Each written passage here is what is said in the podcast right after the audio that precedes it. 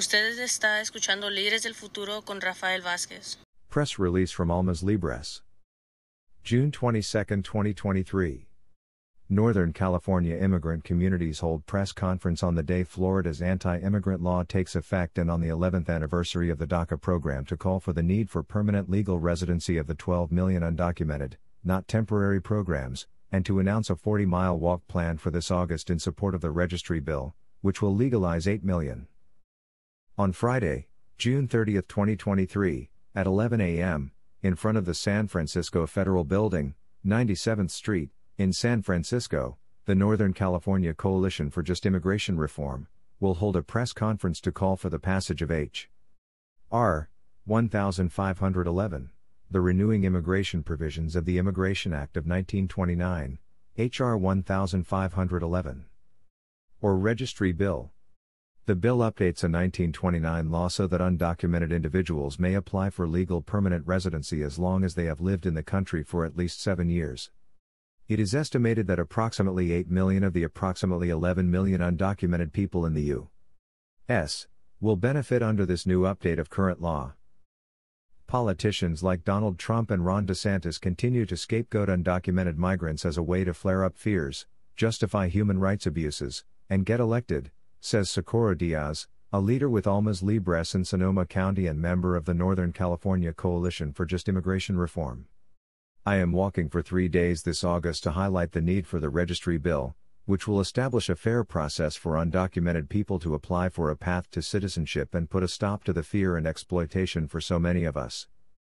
Senate Bill 1718 of Florida, which takes effect on July 1, will limit social services for undocumented immigrants, allocate millions more tax dollars to expand DeSantis' migrant relocation program, invalidates driver's licenses issued to undocumented people by other states, and require hospitals that get Medicaid dollars to ask for a patient's immigration status.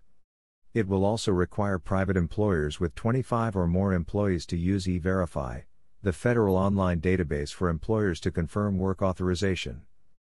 The Northern California Coalition for Just Immigration Reform is planning a 40 mile walk from Petaluma, in Sonoma County, to the San Francisco Federal Building, August 5 to 7, 2023 to condemn the Florida law and to demand that Congress put a stop to human rights violations through the passage of the Registry Bill.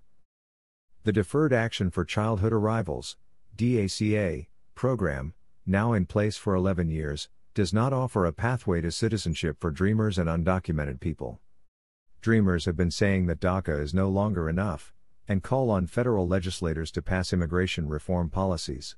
DACA was created in 2012 as an executive action during President Barack Obama's administration.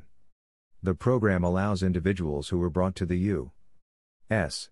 as children to live and work in the country legally, protecting them from deportation during a renewable two year period. It is currently under review by a federal court judge.